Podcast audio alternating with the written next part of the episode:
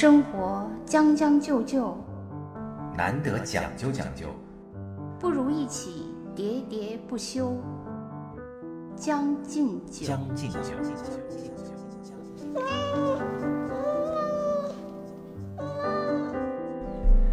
大家好，欢迎收听我们新一期的《将进酒》，我是江山。我是兔子。哎呀，这两天经历了一个特别鸡飞狗跳的日子，就是我不是有一个小花房吗，然后这小花房它是整个的一个阳光房，对外算是半开放的，很多这个路过的人啊，可以直接跟我那个说话。我这个花房呢，就成了我们小区的社交中心。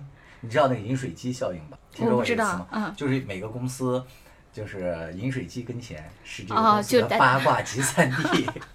我家的这个花房就是我们小区的饮水机，然后就是一是很多那个呃啊邻居们来问这个种花种草的知识，另外一个呢，就是很多老人在家里头比较呃孤独的老人，因为子女都在外面那个工作嘛，然后有时候看我在家里就会来找我来求助，其中大部分来求助我的都是电子产品问题。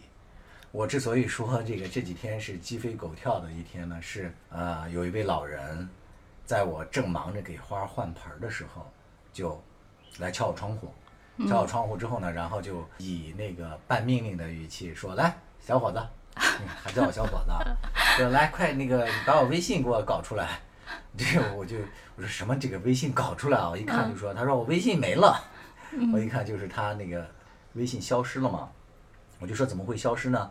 这老太太就大概八十多岁吧，然后就那个抱怨说：“嗨，别提了，说我那个闺女要出国，就把她的手机，呃，跟我的手机就换了，对，每次都我也有类似的是吧？”他说：“呃，那个我不乐意，他就给我送了一个新手机，就是买了个苹果手机嘛，因为他女儿要用他的这个手机到国外去，我不知道为什么啊，嗯，就是要把就把这个老母亲的手机给拿到国外去了，给了老母亲的一个新手。新的苹果手机。”就总而言之，你在换盆儿的时候，他换了手机。对，然后呢，我当时手忙脚乱，一手也觉得洗干净了，给他找，我说那个呃那个阿姨，咱们得先下载微信，信因为你已经删掉了。嗯，他不，说你给我下，他没有，他是一个新手机，是吧？他已经装了，但是被他给误删了。哦哦哦，对，他不会用嘛，就给删掉了。他说你给我下，嗯，然后我就给他费了好大的劲，还接了我们家的 WiFi，为了给老人省流量嘛，就给他那个下载完了。下载完了之后，你得登录啊。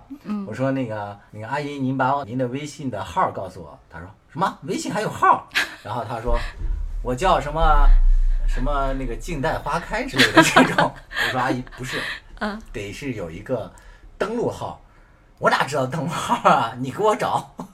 我就是，就是我我就先给他上课，讲了半天才讲明白嘛。对我真的我，因为我跟你有完全相似的经历，就是首先我我啊先说第一啊点啊，就是那个发生问题一定出现在换手机上我也是这个。然后呢，换手机就是是问题的诱因，嗯。然后之后第一步是装微信，装微信这些都不算什么，永远是在登录问题上，而在登录问题上永远不知道账号是什么，之后当然就是密码问题。我这后来就费劲呢，我就说，啊他后来终于理解了，说哦，得，要用手机号，呃，我这手机看来是没法用，但他又很着急，非要用微信。嗯，我说为什么没法用了呀，阿姨？我就还很想帮他嘛。他说我这个手机和我女儿换了呀。嗯他说我哪知道啊？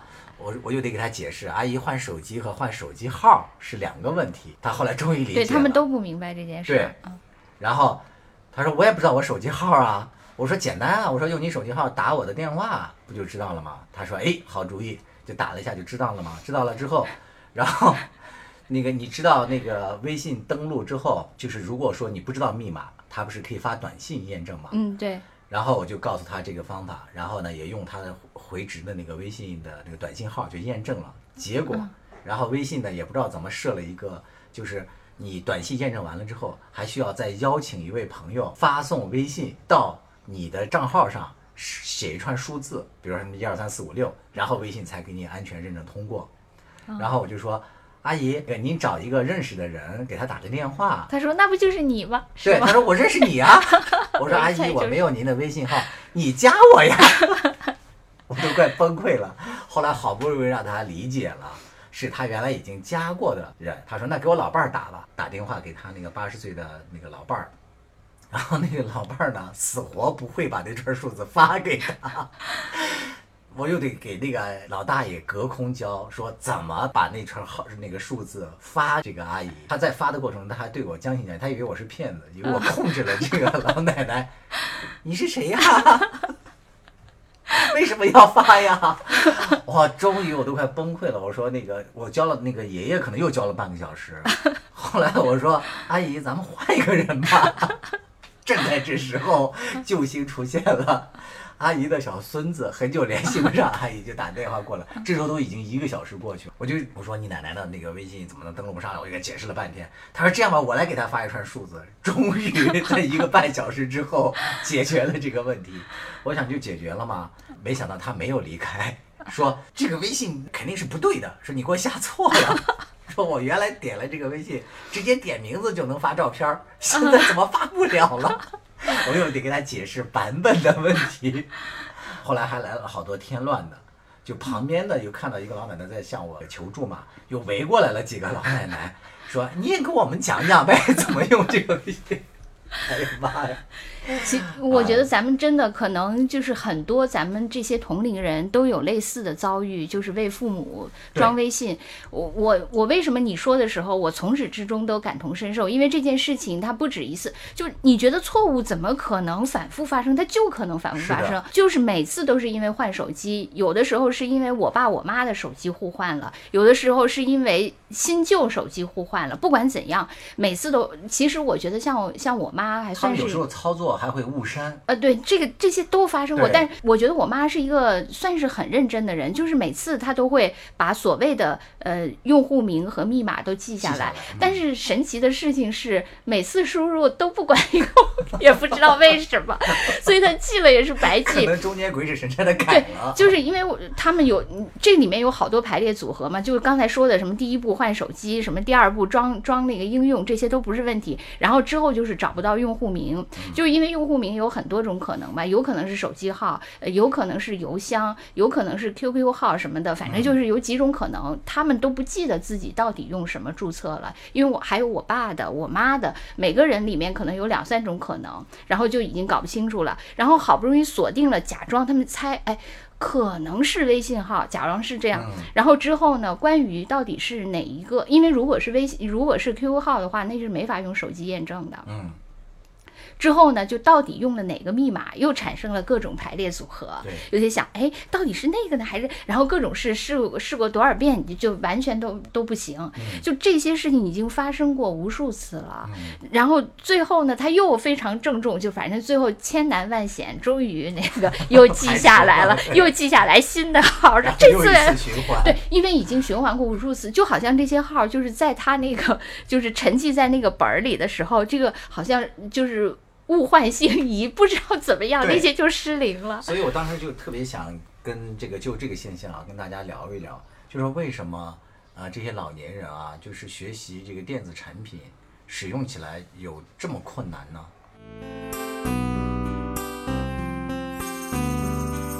无论天涯海角，处处都有烦恼，将就还是讲究，都能天荒地老。không gì giá trị hơn hôm nay, bạn không thể sống lại ngày hôm qua và ngày mai vẫn còn ngoài tầm với. 大家好，我是中央广播电视总台越南语部主持人秋月，欢迎收听我的好朋友江山和兔子为您带来的生活脱口秀节目《将进酒》。Mời các bạn thính giả cùng lắng nghe chương trình ngày hôm nay.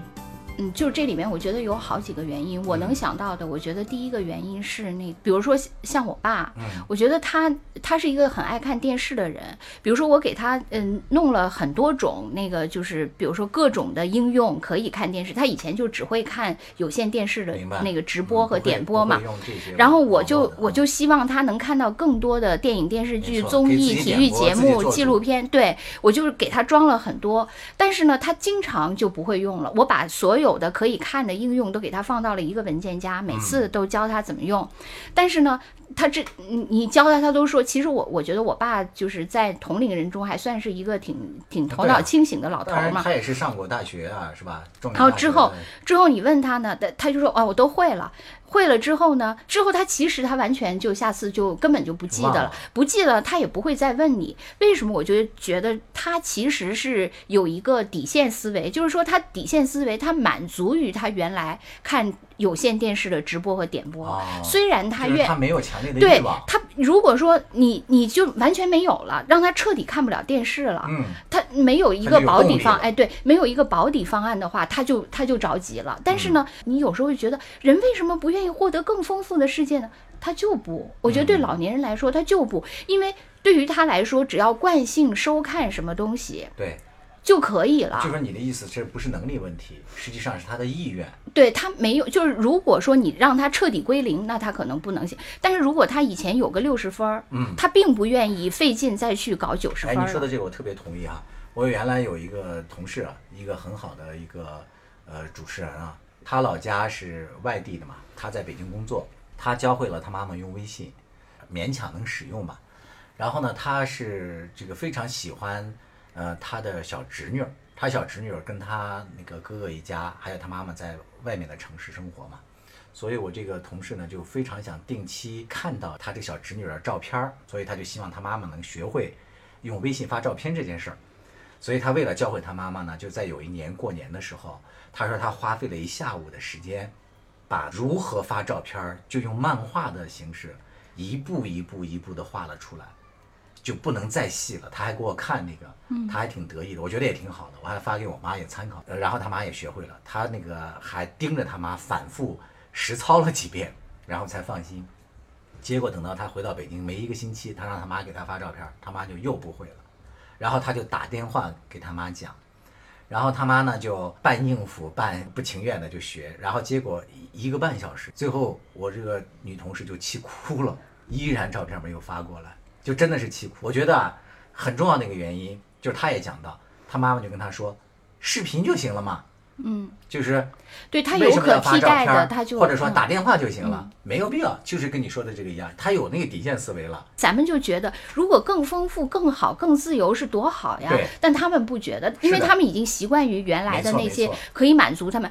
另外呢，你也不得不承认，就是这几年就是这种迭代变化太快了。对。我记得咱俩当同事的时候，那个时候我们做那个互联网电视刚刚起步的时候，我记得咱们说，呃，什么不同的终端。可以断点那个 续播，对，对，当时就觉得，哎呀，无非就是咱们做规划在这歪歪嘛，这对，这还不不就是为了到时候去去那个 啊，对，去市场上去能拉拉来一些那个资源嘛？当时就是这么觉得这些事情怎么可能实现？简直就觉得就天方夜谭。但是这些事情其实早已实现了，没错，而且是人家很轻松的，也没有当成一个什么卖点。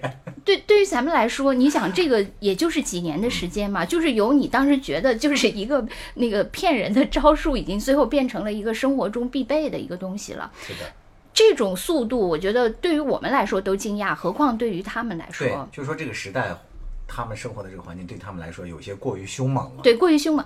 而且，我就我觉得还有一个特别可笑的现象，就是我教我我爸用各种这个影视的应用 APP，他就是怎么投屏到电视上这件事情。你每次跟他都弄好了，就是手把手都可以了哈。然后之后呢，他自己操作的时候一定有问题。然后之后呢，他他也不说嘛，因为我不是说有底线思维，你不说。然后我就看的，我就知道他这个又不行了，因为他又只能回到有限了，我就知道又不行了。然后我就马上去找他，然后他我给他操作，他就说：“你看，哎。”你看，为什么你一操作就行呢？我一操作就不行，是不是认人啊？是不是？对他就是会这样，他就是会这样说。但是实际上你就会发现呢，这件事情虽然说投屏是一个很简单的事情，但是你仔细拆分，它其实里面还是有很多很多小的细节，是吧？比如说不同的应用，它到底有什么不同啊？可能每个有没有登录啊？有没有什么那个在同一个 WiFi 下匹配呀？什么这种小的细节，每一个对每一个小细节都可能。成为就是绊倒它的一个阻力，它就再也不愿意前进了。嗯，就是你也不能不承认，就是说迭代的快和事情有很多就是繁繁杂的这个方面，我觉得这个也是可以谅解的。另外，我觉得还有一个原因，是应该他们卸任了。有这个，我为什么说卸任了？就是当他们年轻的时候，哦或者说对他们就觉得他必须得把这件事情搞定。比你能，对他是家庭的能力担当。对，他是担当，所以他必须要这样。嗯而现在他觉得他他其实自动就退出了，他就不担当了。没错，我我就再举一个例子，有一天呢，我堂姐就是问我一道她女儿的题，嗯一道统计学的题，其实我完全不会。嗯，然后我就因为我爸，我小的时候，我爸我妈也曾经辅导过我各种嗯数学呀、物理呀、什么的。我我爸物理题特别强，我妈数学题特别强。然后我就拿这这道题，我说：“哎呀，我说这个统计我好像已已经不会完全不会。”我说：“你们那个。”然后我我爸那个看完了以后，因为那里面有一些什么方差呀，嗯什么那那那些名词，我爸看完了以后说：“哎呀，我也不知道那个，那我来看看吧。”然后之后他，你知道他给我的回应是发了我一个百度百科，怎么方差是什么？这个没有用。我我经常跟他说，我说我说爸爸，你们不要在搜索这件事情上帮助我，因为这点上咱们是一致的，都给。他已经就是他也不是说他完全不负责他对你知道他就是止步于一，他不会把这个担当进行到底。嗯而这个时候，作为一个中年人的我，我就突我就莫名的有了这种担当，就是我好像回到了我父母当年盛年的时候，嗯啊，我觉得你说的这个非常好。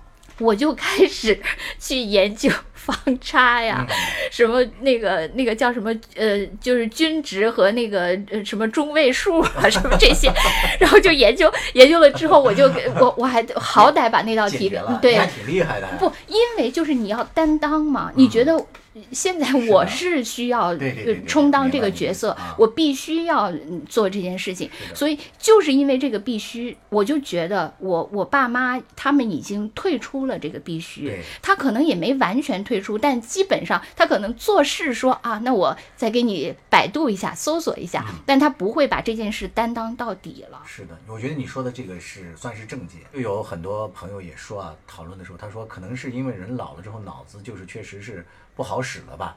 其实我对这一点是非常反对的。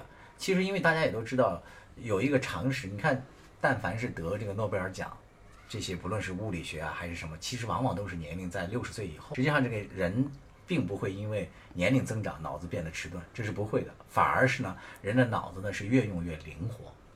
其实也有很多科学研究都证明了嘛，人的大脑其实终其一生，我们现在能开发也就百分之十几嘛，根本不是这个脑力不足的问题，对吧？对这个我也我也有一个佐证，嗯就是我还是说我堂姐辅导她女儿功课的问题。嗯，我堂姐经常跟我抱怨说她女儿怎么这么笨，怎么这个就是不明白，我跟她一起学，我怎么就能明白？这多简单的事情，你给她讲多少遍就不懂。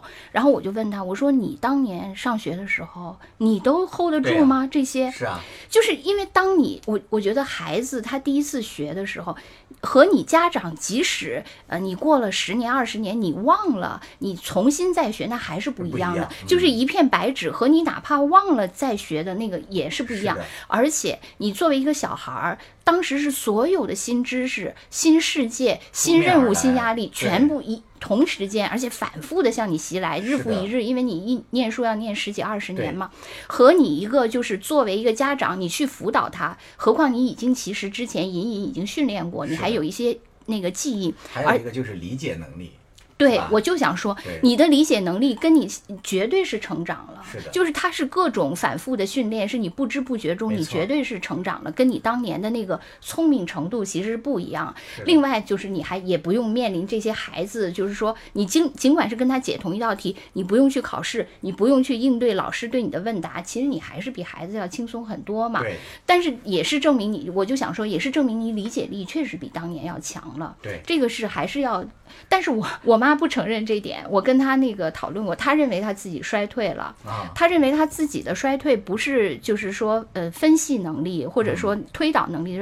他认为他的衰退，他认为老人的衰退体现在就是那种记忆力、呃记忆力还有这种应激的那个东。他说对，他说他五十多岁的时候，嗯他第一次感觉到他自己的那个衰退了，是他去买早点，啊就是算那个油条、啊什么烧饼应该多少钱。我妈是一个从小就是呃从算术到数学一直特别好的人，啊就是属于马上就可以算的那种人。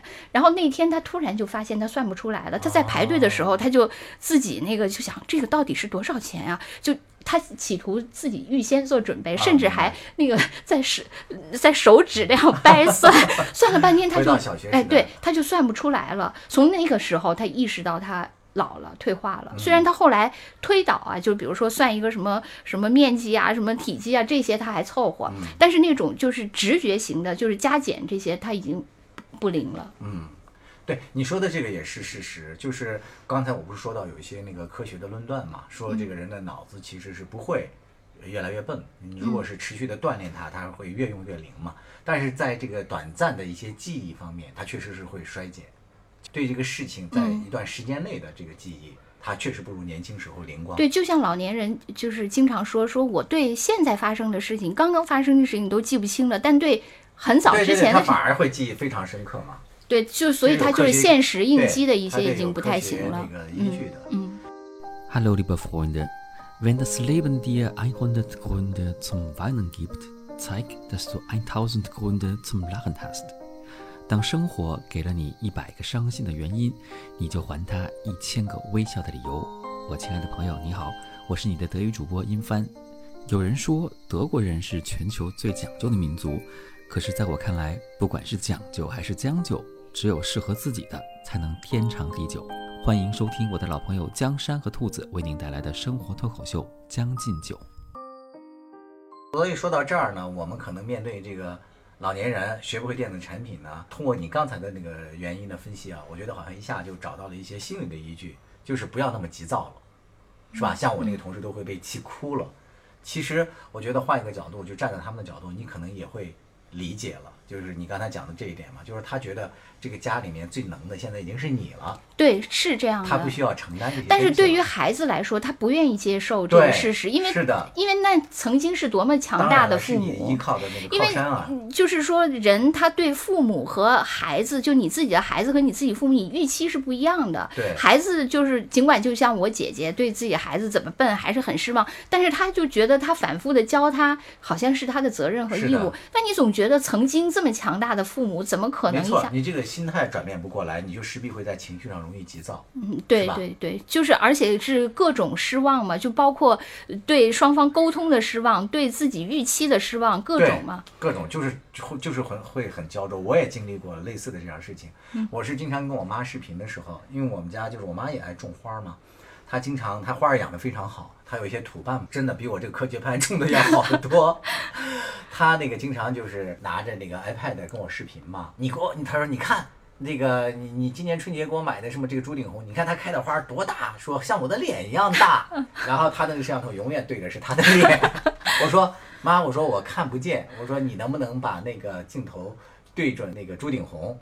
他就嗯转过来，他又站在了朱顶红跟前，依然看到的是他的脸。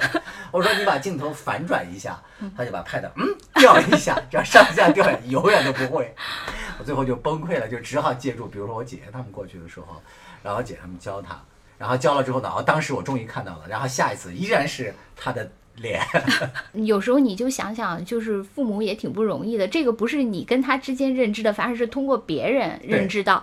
你比如说啊，就是我爸那个，他就是每个月都要去医院拿他的就是治高血压和那个糖尿病的药嘛。嗯我妈是每天早上给他测那个血压、什么嗯血糖、血糖心率，嗯，然后呢，我妈是用 Excel 表。哦，那可以、啊、把那个记下来，啊，就是特别整齐的，就是每一天的，所以我每次、你妈现在还会用这个 PC 是吧？电脑不，它就是手机上也可以用啊，啊对然后我每次向那个医生展示的时候，啊都得到医生的惊叹，说啊从来没有病人家属就啊做这么啊你。妈很棒，对所以了不起的妈妈。对我，我就是从这点上，就是从医生的口吻中反证了，其实呃，父母也有让你佩服的地方。虽然 Excel 对于我们来说不算什么，但是对其实呢，就对于呃医生说这么老的人老人还能做这个，而且他这么认真，每一天所有的数据，嗯，所以其实你看啊，就是你刚才讲的，就是我们的父母里面，他们可能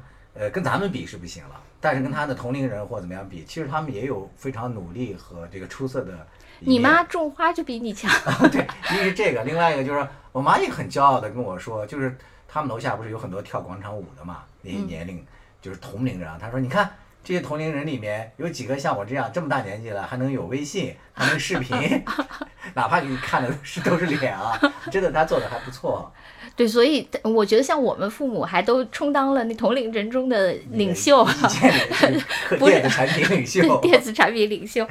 所以我觉得说到这个话题呢，我们可能要分两个方面去理解，就是作为老年人呢，也也不要以自己年老了为借口就不学习了。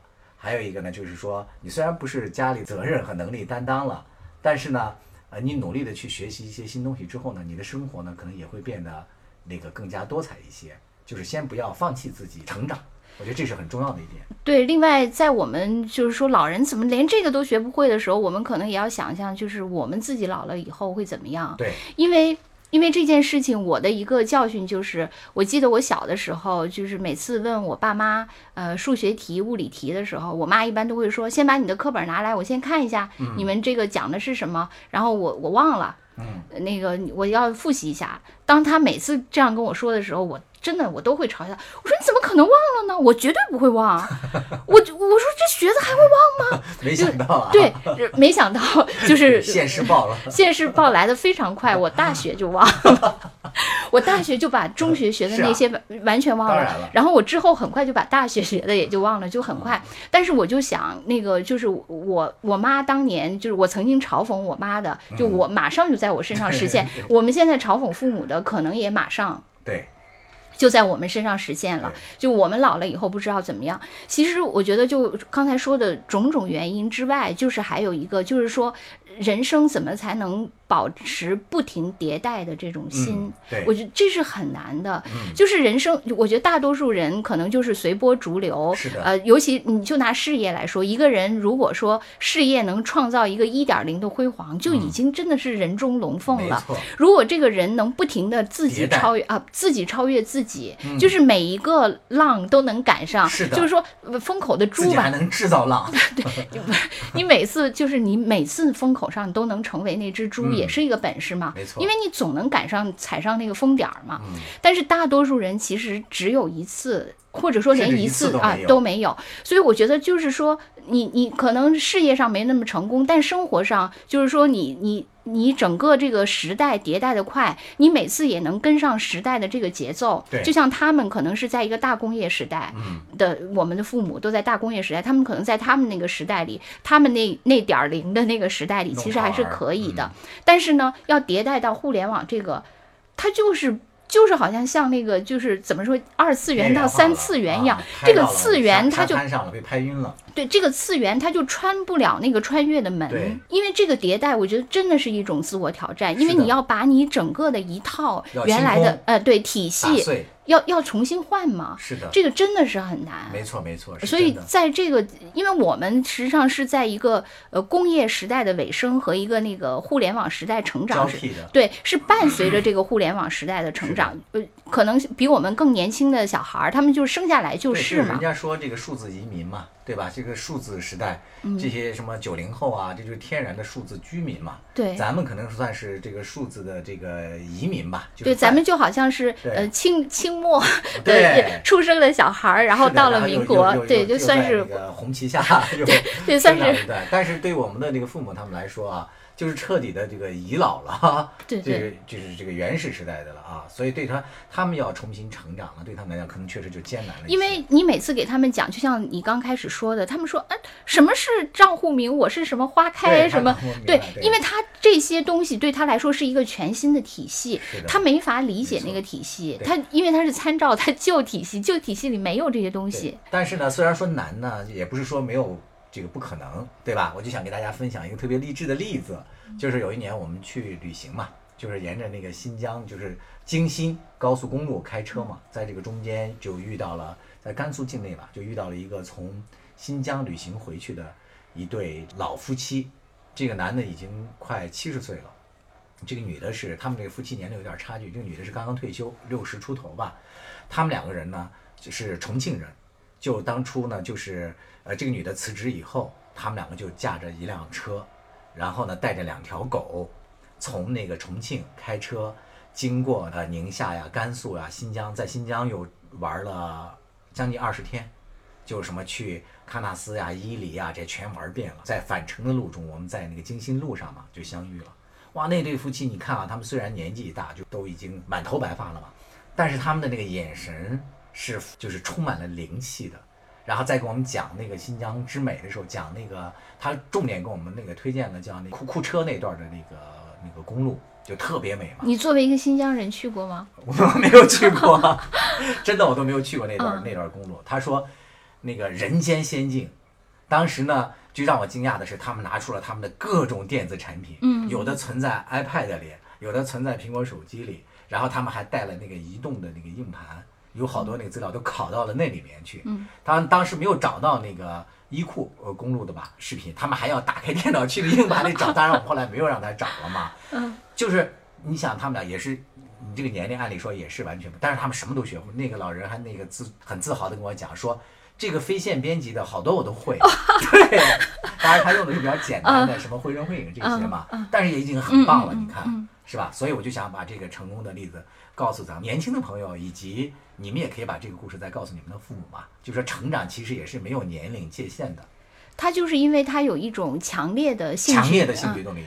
但是大多数人可能就是已经放弃治疗。是是是，对，就已经接受了自己不行这个事实了。我觉得对这种就是生活的热望啊，嗯其实不光是你说，我觉得很多疲惫的社畜都已经没有了。嗯，是的，这些老年人，所以他才是他是生命力在支撑着他。对很多人因为都日常就早已经疲了，对，所以说生活到底将就一辈子完了呢，还是努力，哪怕在死前也要讲究一下呢？这还是一个永恒的辩题、啊。有可能这个人一辈子都将将就就，最后临了讲究讲究。讲究了一个超级豪华的葬礼，是吗？能够握紧的就别放了，能够拥抱的就别拉扯，时间着急的冲刷着，剩下了什么？原谅走过的那些曲折，原来留下的都是真的。纵然似梦啊，半醒着，笑着哭着都快活。谁让时间是让人猝不及防的东西，晴时有风，阴有时雨，争不过朝夕，又念着往昔，偷走了青丝，却留住一个你。岁月是一场有去无回的旅行，好的坏的都是风景，别怪我贪。